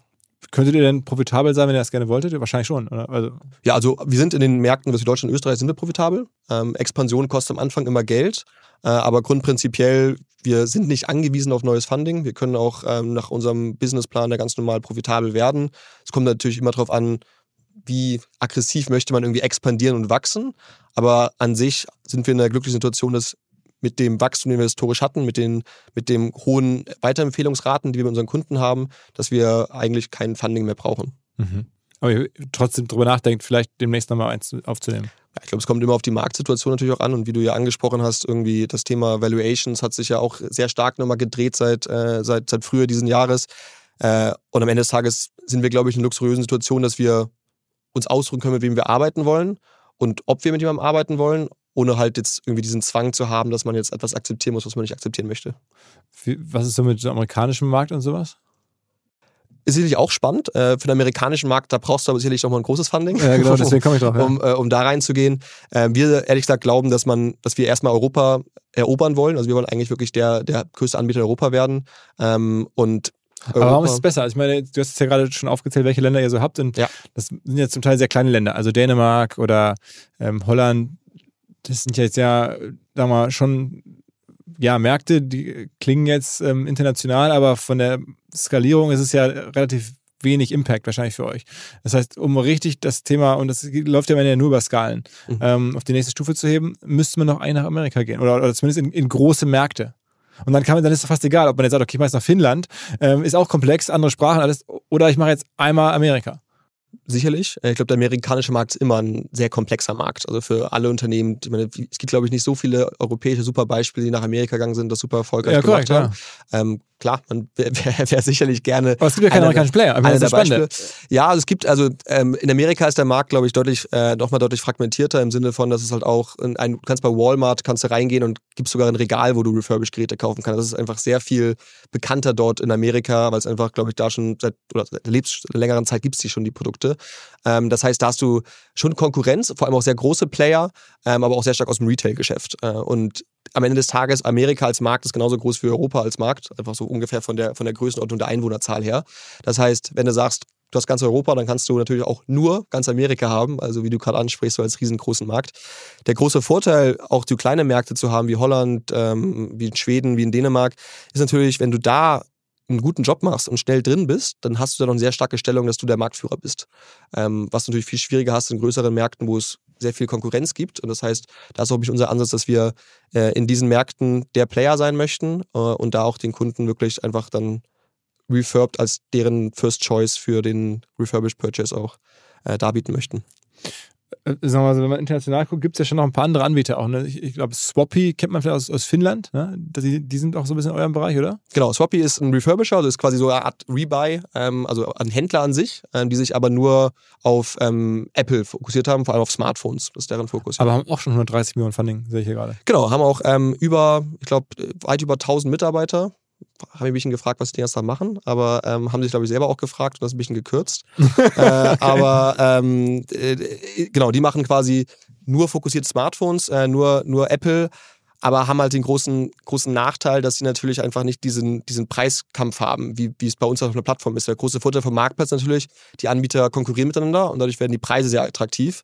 Wenn du alle Operations selber machst, wird halt natürlich die Kostenbasis relativ hoch. Und das ist halt, glaube ich, so ein bisschen das Thema, was Soppy mit sehr viel Funding lösen kann und sehr viel Geld verdient, aber die, die sind nicht profitabel oder auf dem Weg zur Profitabilität aktuell. Ah, okay, dann lass uns mal sagen, an welchem Schritt profitiert ihr denn mehr? Also wenn ihr einen ähm, äh, Interessenten oder jemand, der sein, sein Gerät weggeben möchte, äh, weitervermittelt an einen Refurbisher oder wenn der Refurbisher über euch was verkauft an einen Endkunden. Ähm, was ist für euch attraktiver?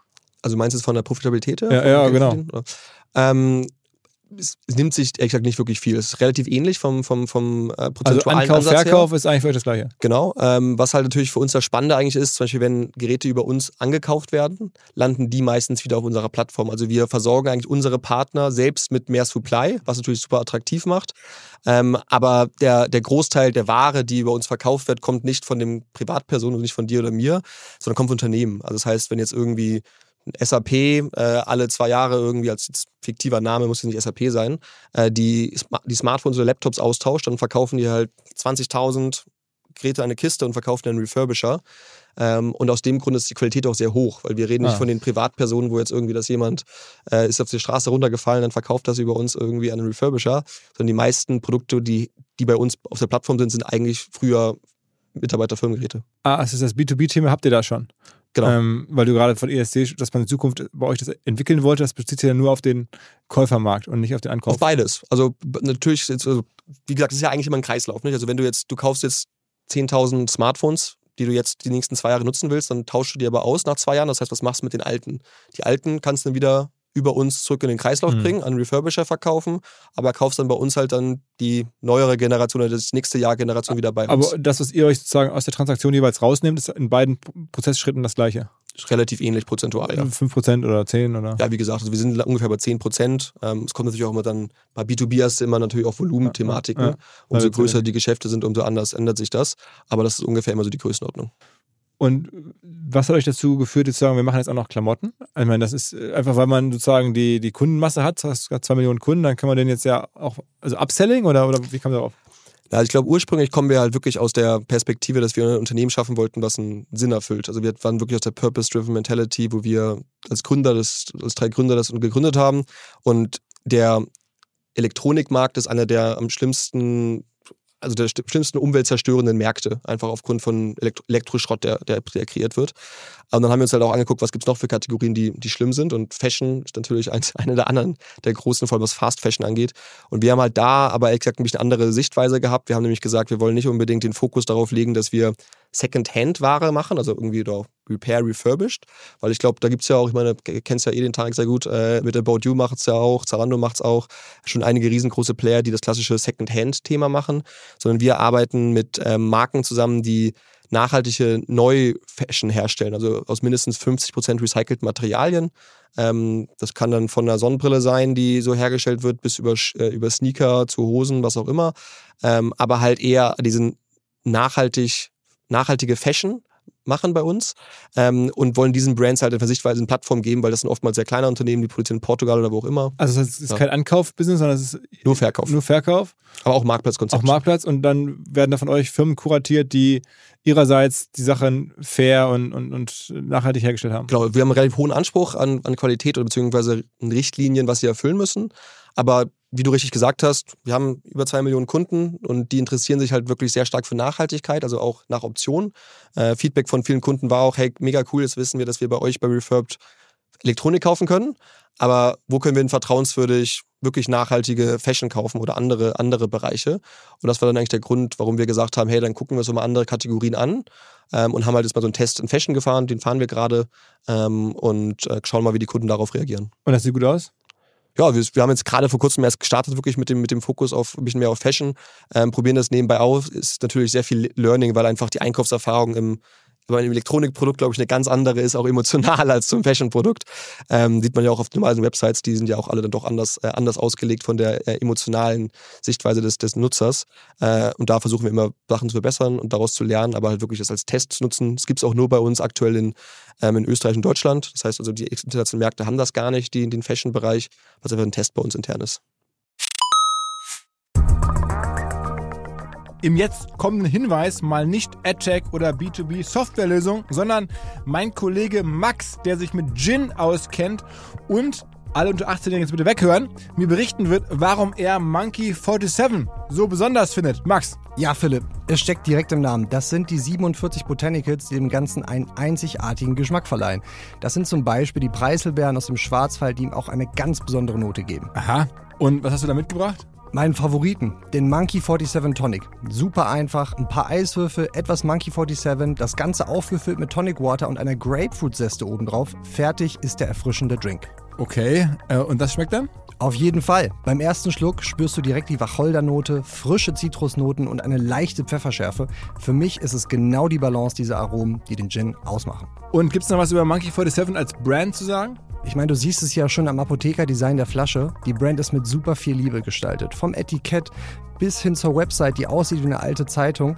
Da wundert es mich ehrlich gesagt auch nicht, dass Monkey 47 bereits zum achten Mal in Folge als Top Trending Gin Brand ausgezeichnet wurde. Also an alle, probiert Monkey 47 gerne aus, überzeugt euch selber von seiner Qualität, dass das hier, was der Max berichtet, wahr ist. Ich wiederhole nochmal, Monkey 47, Monkey 47 zum Mitschreiben in Bar oder Supermarkt demnächst mal ausprobieren.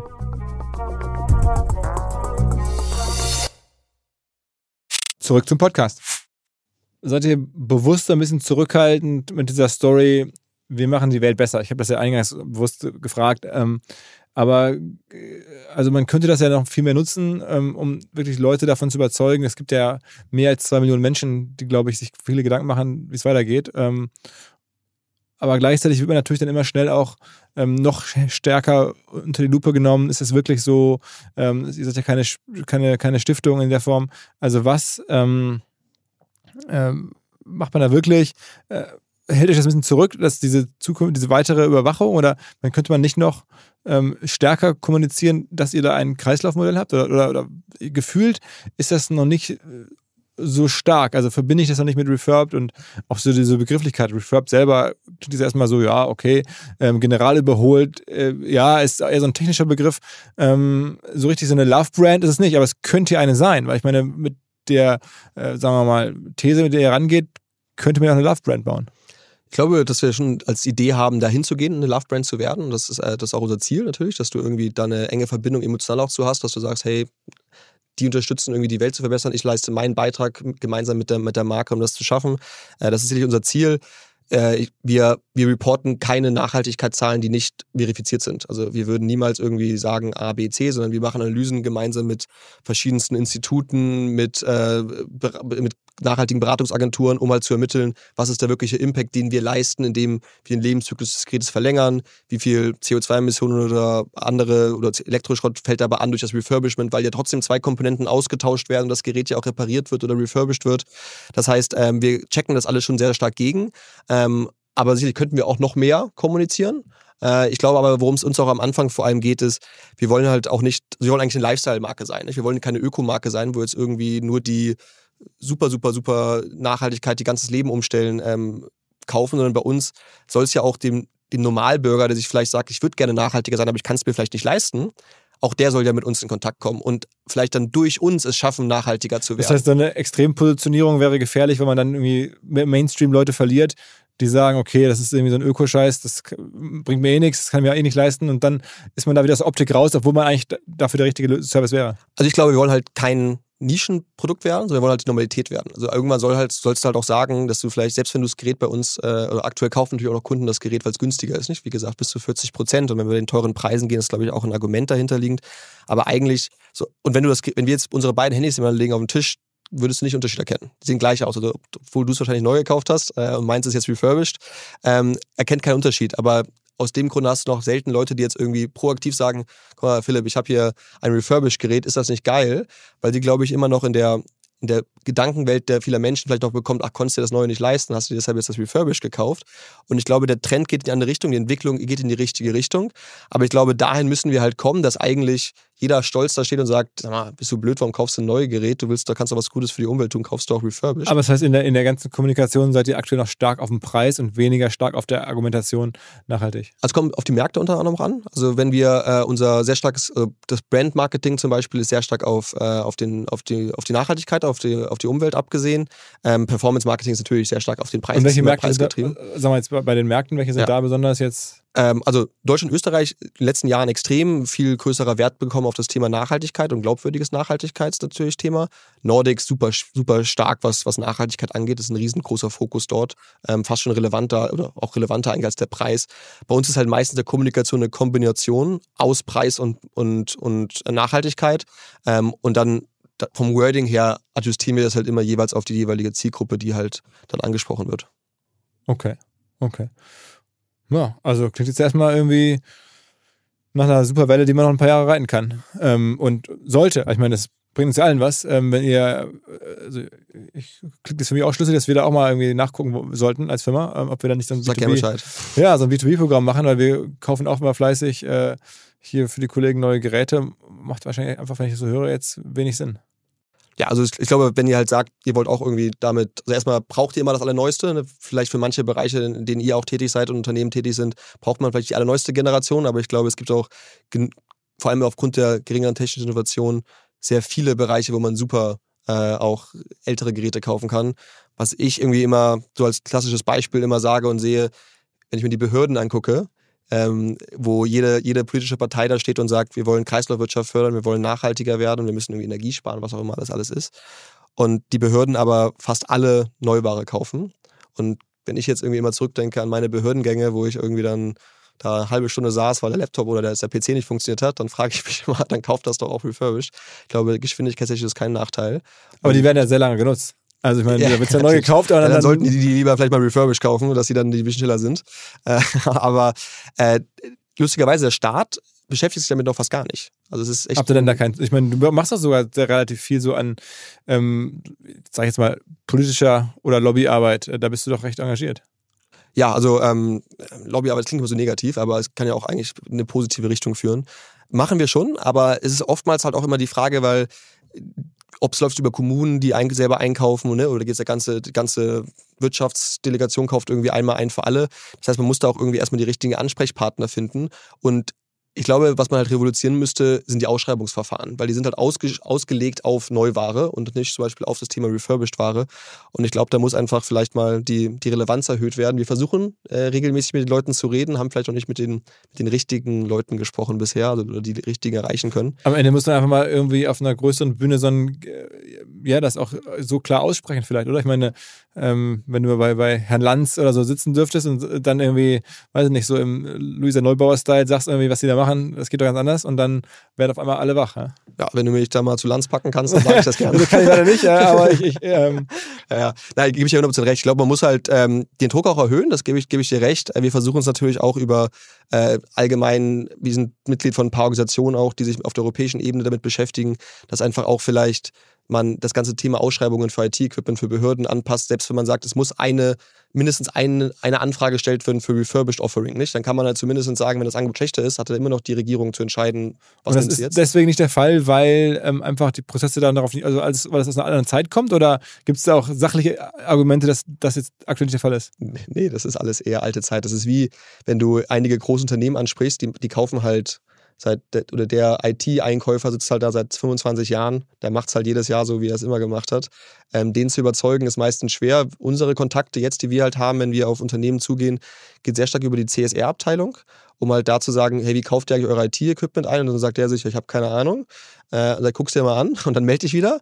Und dann schaut er da mal rein und sieht halt, das ist ja Schwachsinn, wir kaufen immer noch Neuware für alle, das ist ja völliger Blödsinn. Und dann sagt der quasi denen, hey, guckt euch das mal an, wir müssen das machen. Und so kommen dann unsere ersten äh, Deals oder so kamen unsere ersten Deals zustande. Also sehr stark eigentlich eher aus der CSR-Bereich oder sogar von den Geschäftsführern, die ich vielleicht auf Konferenzen kennengelernt habe, ähm, als jetzt sehr stark von sich aus intrinsisch motiviert, dass die Unternehmen es selber gemacht haben. Mhm. Für eine Love-Brand habt ihr noch relativ wenig Instagram-Following, finde ich. Also, wenn man mal überlegt, was ihr da macht und dass es ja irgendwie auch viele Leute begeistern soll. Ich habe jetzt, glaube ich, 30.000 Follower oder sowas. Das erscheint mir jetzt für eine Firma in der Größe und auch in dem Segment, ne, das ist jetzt ja was, also Elektronikprodukte oder auch jetzt demnächst Klamotten, das, äh, bei zwei Millionen Kunden, warum sind es nur 30.000 Follower? Ja, vielleicht müssen wir dich nochmal danach, nach dem, nach dem Gespräch hier nochmal vielleicht noch ein bisschen durch, durch, durchlöchern, was so deine Tricks und Tipps und Tricks sind. Naja, also da gibt es da gibt's schon andere Beispiele, wo ich nicht geholfen habe, also oder wo ich, ne, ich kann da gar nicht helfen. Also. Ja, ja, aber also gebe ich 100% recht, klar, da müssen wir auf jeden Fall noch eine, eine ganze Menge tun. Ich glaube, wir haben äh, jetzt vor allem historisch in den ersten zwei, drei Jahren ging es erstmal darum, dass wir Kunden erreichen können, dass wir Umsätze generieren, dass wir größer werden im Wachstum. Ähm, wir haben uns jetzt gerade, hat bei uns jetzt vor äh, ein paar Wochen unser neues CMO angefangen. Ähm, der hat vorher das ganze Branding für Burberry geleitet, dann bei Made.com war der in Zalando. Das heißt, der hat ähm, sehr viel Erfahrung, was, was Branding vor allem angeht und Marketing. Und natürlich die Idee auch mit ihm jetzt an Bord, nochmal einen absoluten Experten zu holen, der sich damit beschäftigt, wie können wir aus dem Konstrukt, was wir aktuell haben, die Love-Brand werden und da wirklich einfach die Marke äh, als Kategorie definiert auch werden zukünftig. Mhm. Aber so nochmal zurück zu der Frage. Gerade machst du dir manchmal so ein bisschen Sorgen, dass wenn man zu stark ähm, äh, auf diesem Thema Love-Brand und wir machen die Welt besser und Circular Economy steht und trotzdem irgendwo ein ein Business ist äh, und for profit, dass das irgendwie sich nicht äh, sozusagen richtig übereinbringen lässt und dass es dann Momente gibt, wo man angreifbar ist und dann sofort ähm, zerstört werden kann? Ich glaube, dass man oder dass jedes Unternehmen angegriffen werden kann am Ende des Tages. Äh, für uns ist es ehrlich gesagt so, dass wir alle Entscheidungen, die wir treffen, haben wir im Hinterkopf die Klimakrise und die Nachhaltigkeit. Das ist für uns ganz wichtig und ich glaube, wir sind da sehr äh, authentisch und transparent, was das Thema angeht und können deshalb zumindest auf alles antworten, was wir an, an Nachfragen bekommen. Von unserem Geschäftsmodell an sich ist halt der große Vorteil, dass wir keine kein End, End, Ende des Wachstums quasi haben, wodurch wir die Umwelt mehr zerstört würden. Also wenn du jetzt irgendwie deinen Schokoriegel produzierst und äh, brauchst mehr Palmöl, dann musst du irgendwann Regenwald abforsten, um Palmöl irgendwie anzupflanzen, äh, zu bauen. Ne? Was ne, macht einen negativen Impact auf die Umwelt. Bei uns ist es so, wenn wir die zehnfache Menge an Refurbish-Geräten verkaufen und der Kunde dadurch kein Neugerät kauft, reduzieren wir CO2-Emissionen, wir reduzieren Elektroschrott, ähm, den, die Nutzung von Rohstoffen, weil das Produkt wurde ja schon produziert. Das heißt, bei uns ist halt wirtschaftlicher Wachstum steht nicht im Gegensatz zum, zum, zur Nachhaltigkeit, sondern im Einklang. Und meiner Meinung nach ist das Wichtige, dass wir es schaffen, andere Unternehmen genau den, dasselbe Mindset zu haben, dass halt Nachhaltig und Wirtschaftlichkeit zusammenhängen kann und nicht halt irgendwie immer im Gegensatz steht. Weil wenn wir jetzt die globale Wirtschaft betrachten, die wirklich die, ja, also die größten Unternehmen der Welt sind, ist halt keine NGO, ne? Das sind halt alles Wirtschaftsunternehmen. Und ich glaube, wenn wir wirklich den Klimawandel angehen möchten und da unser oder ihn besiegen wollen in einer gewissen Art und Weise, zumindest in gewissen äh, Gradentwicklungen bleiben möchten, dann müssen Wirtschaftsunternehmen nachhaltigere Ansätze haben, weil wir können nicht erwarten, dass das von selber funktioniert. Und deshalb ist es auch unser Ansatz bewusst gewesen, keine NGO zu sein, sondern ein Wirtschaftsunternehmen zu sein und voranzugehen als Beispiel dafür, dass man beides machen kann, Wirtschaft, wirtschaftlich erfolgreich sein kann und trotzdem einen nachhaltigen Impact leisten kann. Hast du das verfolgt hier mit dem Patagonia-Gründer, der jetzt irgendwie seine Firma am Ende äh, eine Stiftung einbringt und diese Stiftung nur noch so, solche Gedanken passen natürlich nicht zu euch, geht bei euch nicht, weil eure Fonds ja am Ende Geld verdienen müssen. Das heißt, ihr könnt sowas gar nicht machen. Ne? Also wir als Unternehmen können es nicht. Äh, also wir Gründer, mein Mitgründer und ich, wir sind ähm, beide äh, im Spenden, also haben einen Teil unserer, unserer Umsätze, die wir generieren würden durch einen zukünftigen Exit zum Beispiel, ähm, fließen in einen, einen Nachhaltigkeitsfonds, Founders Pledge heißt das, ähm, wo wir auch dann damit, oder wo dann Founders Pledge unter Projekte unterstützt, die halt auch der Umwelt oder dem sozialen Bereich zugute tun. Also das haben wir zum Beispiel uns selber als Gründer verpflichtet, einfach weil wir davon überzeugt sind, dass wir mit dem, was wir tun, unseren Beitrag leisten wollen äh, und das von Anfang an auch dementsprechend oder fixiert haben. Und wie viel ist das? Also ein paar Prozent unserer, unserer Einteile geht automatisch dann dahin. Okay, aber wenn es dann eines Tages zum Exit kommt oder so. Genau, also wenn nichts da ist, dann kann man schwer was spenden. Ja, ja.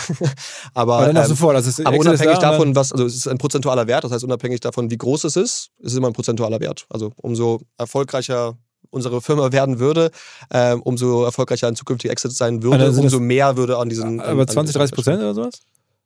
Also, also von unseren Anteilen ja, jetzt? Genau, ja. ja, genau, ungefähr. Ja. Mhm. Okay, krass. Also kann man euch ja nur wünschen, irgendwie, dass es echt gut läuft. Äh, klingt irgendwie vernünftig. Und ja, ich habe das Gefühl, es ist ja noch, Investoren haben ja noch Geld. Die, wahrscheinlich sind ja sehr viele Fonds unterwegs und suchen ja nach Modellen, ne, da sie noch Geld aus den, aus den guten Jahren haben. Ähm, jetzt aber Respekt haben, das zu investieren in Firmen, die keinen Rückenwind haben. Aber hier ist der Rückenwind. Also ihr könntet auch noch eine, wahrscheinlich eine ganz gute Runde machen. Ne? Ich glaube, dass man sicherlich auch jetzt aktuell betrachten muss, wie viel Geld braucht man wirklich überhaupt? Das soll, macht auch Sinn zu sammeln, muss man auch mal realistischerweise betrachten. Ich glaube, vor einem Dreivierteljahr war es umso mehr Geld, umso besser, umso mehr kann man damit machen. Aber da der Fokus ja auch immer mehr auf Profitabilität ist und richtig zu wachsen, nachhaltig zu wachsen, ist ja auch die Frage, würde es uns als Unternehmen jetzt was bringen, wenn wir keine Ahnung, 100, 200 Millionen jetzt auf einmal hätten? Könnten wir das überhaupt sinnvoll, an, also sinnvoll investieren? Also ist mal eine Definitionsfrage, aber ich glaube halt, äh, wenn man sagt, man möchte nachhaltig wachsen, sollten wir kein Geld rausschmeißen für irgendwie zigtausend Kunden oder Fernsehkampagnen, die äh, unprofitabel wären für uns. Das heißt, äh, was ich auch wieder noch angesprochen habe, wir sind nicht unbedingt der Notwendigkeit, Funding zu sammeln. Äh, Wenn es Sinn macht, dann würden wir es machen, weil wir auch noch deutlich in Europa aktiv, weiter aktiv werden. Aber da müssen halt die Konditionen stimmen und muss für uns halt auch ein richtiger Partner sein, der mit uns gemeinsam diesen Weg gehen möchte. Aber ich glaube nicht, dass wir jetzt ähm, ja, uns irgendwie die dreifache Menge an Funding von der letzten Runde irgendwie erhöhen wollen. Das macht für uns gar keinen Sinn. Wie viel Prozent der Firma gehören dir noch? Äh, uns Gründern gehört noch äh, ein bisschen mehr als ein Drittel. Okay, das ist schon eigentlich für eine Firma, die jetzt schon, sagen wir mal, in der alten Welt, wie gesagt, vor ein paar Monaten noch wahrscheinlich Unicorn wäre, kann man glaube ich sagen.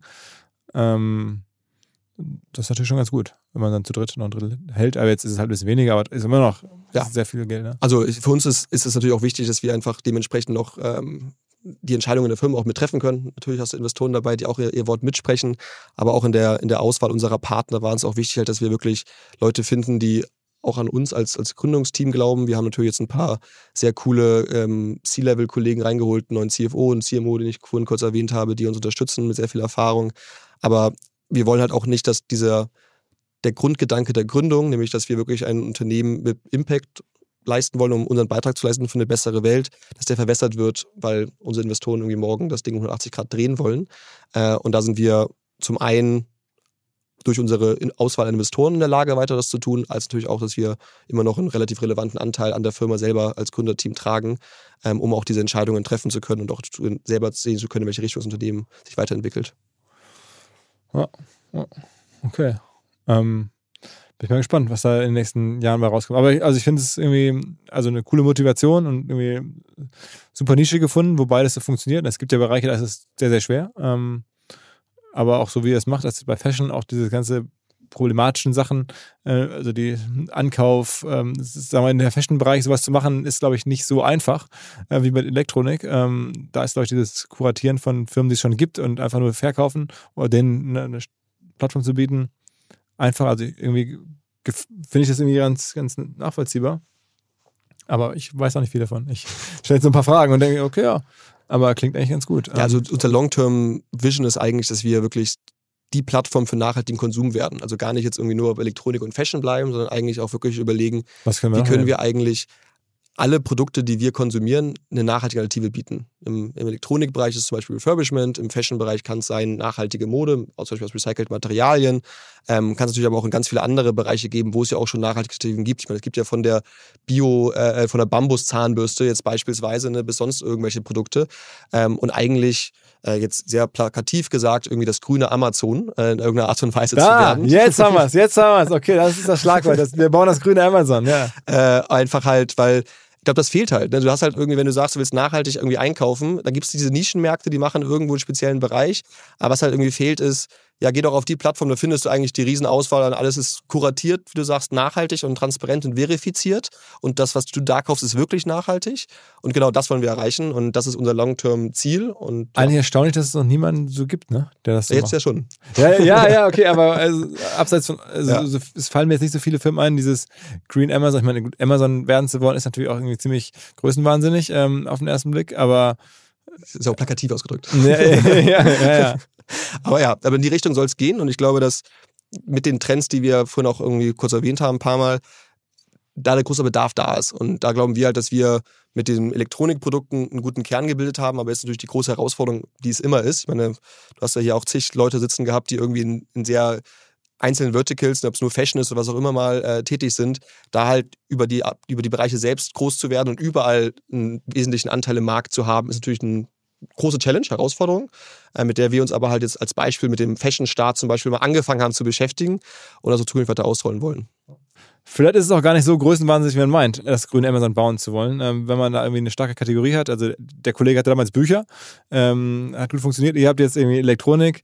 Ich wünsche euch, dass es klappt. Ähm, danke, dass du rumgekommen bist. Ja, vielen Dank, hat mir sehr viel Spaß gemacht. Danke Alles klar. Ciao, ciao. Ciao. Frage. Wie macht man Tools, die für Agenturen und Freelancer besonders spannend, besonders hilfreich sind? Na, man fragt sie. Unser Partner Mitwald hat in Zusammenarbeit mit Agenturen eine Hosting-Lösung für Agenturen und Freelancer gebaut. Bedeutet Managed Cloud Hosting mit Top-Performance und Top-Flexibilität. Mit eigenem Rechenzentrum und partnerschaftlichen 24-7 Kundenservice. Alles aus Deutschland. Und dementsprechend natürlich DSGVO-konform und für deutsche Sicherheitsansprüche ISO-zertifiziert. Also die Rahmenbedingungen stimmen, aber das Besondere ist die eigene Verwaltungsoberfläche M-Studio, die dank intelligenter Features zu mehr Effizienz, Produktivität und Spaß bei der Arbeit verhelfen kann, abgestimmt natürlich auf die Arbeit von Freelancer und Agenturen. So macht Hosting Spaß, das sagen auch die Kollegen und das bestätigt auch die Top-Bewertung bei OMR Reviews. Mitwald ist top-rated in der Kategorie Web-Hosting-Software und gerade der Support wird da sehr lobend hervorgehoben. Wenn ihr Mitwalds Managed Cloud Hosting Lösung kennenlernen wollt, dann schaut einfach vorbei auf mitwald.de/slash omr. Dort findet ihr alle Infos und habt die Möglichkeit, 30 Tage lang kostenlos reinzuschnuppern und alles zu testen. Einfach mal anschauen, mitwald mit doppelt-t.de slash omr.